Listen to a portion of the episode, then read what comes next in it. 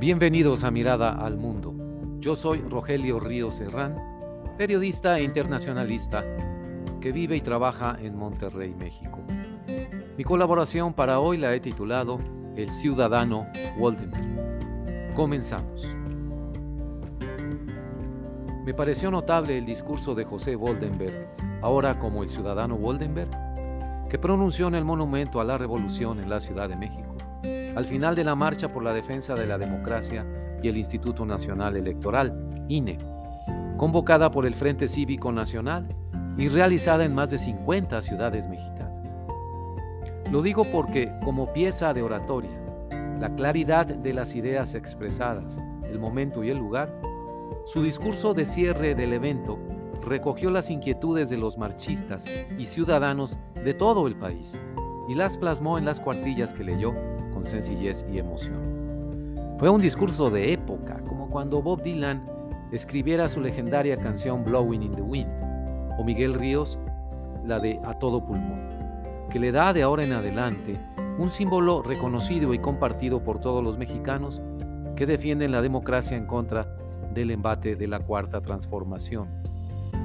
No podía haber sido otro mexicano que el ciudadano Woldenberg, quien pronunciara esas palabras a favor de la democracia, su integridad personal e intelectual, además de su trayectoria académica, y al frente del entonces IFE o Instituto Federal Electoral, más su activismo político honesto, lo avalan como reflejo de muchos otros mexicanos comprometidos con la defensa de la democracia. Yo no diría que el ciudadano Woldenberg es único o excepcional, más bien, es como muchos otros ciudadanos que piensan y sienten como él, quien ha tenido, eso sí, en su caso, la oportunidad de ser visible y una voz autorizada en la opinión pública. Su voz es la de muchos, no la de una sola persona sentada en la cúspide del poder. Por estas razones considero su discurso del 13 de noviembre como notable. En adelante, será una referencia central para quien quiera entender bien a bien de qué se trata este movimiento en defensa de la democracia y en contra de los intentos de la cuarta transformación y del presidente López Obrador, que debilitaría esta democracia vía una reforma electoral engañosa. Comparto con ustedes, estimados amigos, algunos fragmentos del discurso. Voy a hacer citas textuales. Número 1. Estamos aquí reunidos con un solo objetivo, claro y trascendente, defender el sistema electoral que varias generaciones de mexicanos construyeron, que ha permitido la convivencia y la competencia de la pluralidad y la estabilidad políticas, la transmisión pacífica de los poderes públicos y la ampliación de las libertades. Número 2. Como país, fuimos capaces de edificar una germinal democracia. Dejamos atrás el país de un solo partido, de un presidencialismo opresivo, de elecciones sin competencia ni opciones auténticas.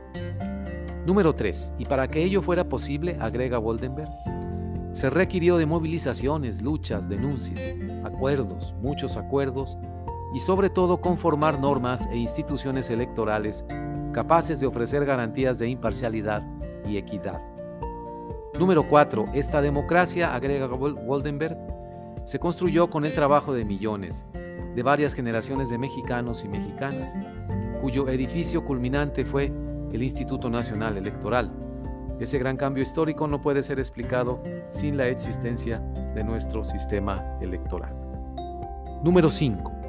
México no puede volver, agrega Waldenberg, a una institución electoral alineada con el gobierno, incapaz de garantizar la necesaria imparcialidad de todo el proceso electoral. Nuestro país no merece regresar al pasado porque lo construido permite elecciones auténticas, piedra angular de todo sistema democrático. Número 6. México no merece una reforma constitucional en materia electoral impulsada por una sola voluntad, por más relevante que sea. Y número 7. Final. El día de hoy refrendamos nuestro profundo compromiso con la democracia y por ello defendemos un sistema electoral que nos cobija a todos. Hasta aquí las citas textuales del discurso de Woldenberg.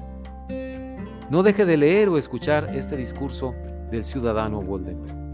Hasta el momento, son las palabras que recogen y sintetizan la voluntad de muchos mexicanos que desean avanzar, no retroceder en la democracia. De mi parte le digo gracias al ciudadano Woldenberg. Muchas gracias.